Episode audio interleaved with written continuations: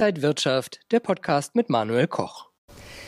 Der DAX kämpft, er würde gerne die 16.000 Punkte nachhaltig erobern, aber er schafft es nicht und die FED-Protokolle, die helfen ihm dabei auch nicht. Was bewegt die Märkte, das besprechen wir jetzt und bei mir ist Max Winke, XTB Marktanalyst. Herzlich willkommen hier an der Frankfurter Börse.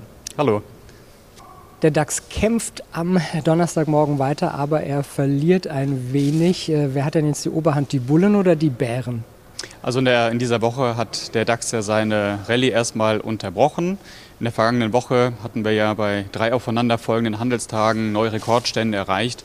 Deswegen würde ich sagen, dass meiner Meinung nach auch ähm, ja, eine gewisse Verschnaufpause auch angesagt ist. Aber in dieser Woche gibt es eigentlich hauptsächlich Ausschläge nach unten und nach äh, oben und keinen wirklichen richtungsweisenden Impuls. Und fundamental lässt sich das aber auch ganz gut erklären. Wir haben die Sorgen um die Corona-Delta-Variante, äh, wir haben die Unruhen in Afghanistan und auch einige Daten waren äh, relativ schwach, wie beispielsweise die Einzelhandelsumsätze ob der DAX sich jetzt nochmal fangen kann und angreifen kann in dieser Woche für den zweiten Anlauf auf die 16.000 Punkte Marke oder ob wir dann nochmal Verkaufsdruck sehen Richtung 20 oder 50 Tage Linie, das wird sich dann in den nächsten Stunden entscheiden. Wir kommen ja jetzt auch eher in schwächere Monate nochmal, also in den Sommer und dann kommen erst wieder die stärkeren Monate. Heißt das, wir müssen vielleicht noch ein bisschen warten, bis der DAX wieder nach oben geht?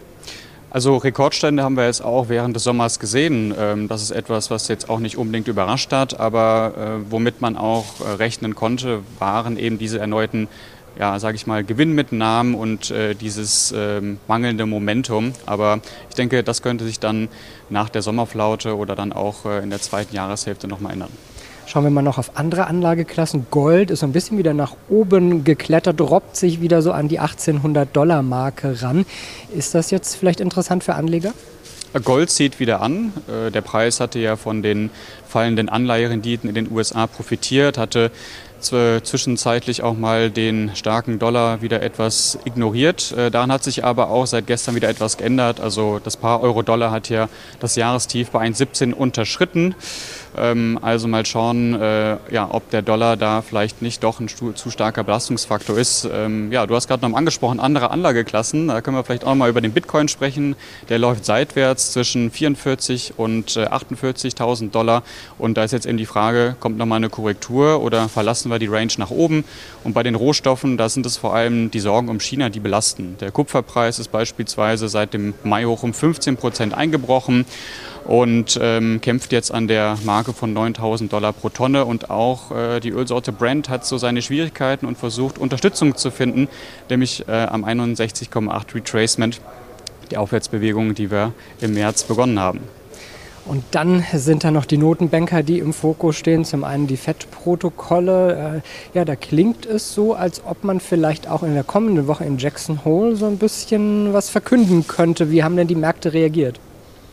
Ja, also ist es die große Frage jetzt, ähm, wann die Ankündigung kommt mit dem Tapering. Also Jackson Hole wäre so das äh, nächste Ereignis, wo so etwas passieren könnte, möglicherweise auch bei der September-Sitzung. Das, was wir jetzt gestern Abend gesehen haben beim FOMC-Sitzungsprotokoll, äh, da haben wir gesehen, dass die meisten Mitglieder dann doch für ein Tapering sind in dieser Woche. Wir haben aber auch äh, ganz andere Sachen gesehen, zum Beispiel in Neuseeland. Da hat die Notenbank nämlich entgegen den Erwartungen keine Zinsanpassung vorgenommen. Das liegt äh, daran, dass man mit der Delta-Variante zu kämpfen hat im Land. Es gab einen neuen Lockdown, ähm, aber ich gehe auch davon aus, dass, äh, diese, ähm, ja, dass diese hawkischen Pläne erstmal nur auf Eis gelegt worden sind, kurzfristig. Und möglicherweise könnten wir dann im Oktober bei der Sitzung äh, eine Anpassung sehen. Zumindest äh, das, was der Neuseeland-Dollar ähm, so gezeigt hat an Reaktion ähm, deutet schon zumindest darauf hin, dass die Anleger sich dann doch darauf vorbereiten, äh, dass man hier eine äh, straffere Geldpolitik äh, ja, zumindest in Angriff nimmt. Das hat natürlich verschiedene Gründe, anziehende Inflation und auch äh, der neuseeländische Immobilienmarkt, der ist relativ heiß gelaufen. Wenn wir jetzt nochmal schauen, wie könnten Anleger sich jetzt in den nächsten Wochen aufstellen? Äh, wir haben ja gesagt, äh, naja gut, es ist eigentlich eher eine schwächere Phase, aber trotzdem haben wir immer wieder Rekordstände gesehen. Kann man da irgendwie von profitieren? Ja, der DAX und äh, auch andere europäische Indizes, die sind ja recht gut gelaufen in den letzten äh, Wochen. Das kann man äh, zu, ja, zu einem gewissen Teil auch darauf zurückzuführen, dass wir in den Asien vor allem eine recht, ähm, ja, eine recht starke ähm, ja, Seitwärtsphase gesehen haben, breite Range, auch mehr Verkaufsdruck bei, den, bei vielen Einzeltiteln. Und ähm, wir sehen einfach, dass ja auch Geld von Asien, aus den, äh, aus den Entwicklungsländern auch wieder rübergeht nach Europa oder auch in den USA. Das ist zumindest eine Vermutung. Und ähm, auch der schwache Euro dürfte natürlich hier ähm, ja, ein, ein, Argument gewesen sein für die europäischen Märkte oder auch eben auch für den DAX.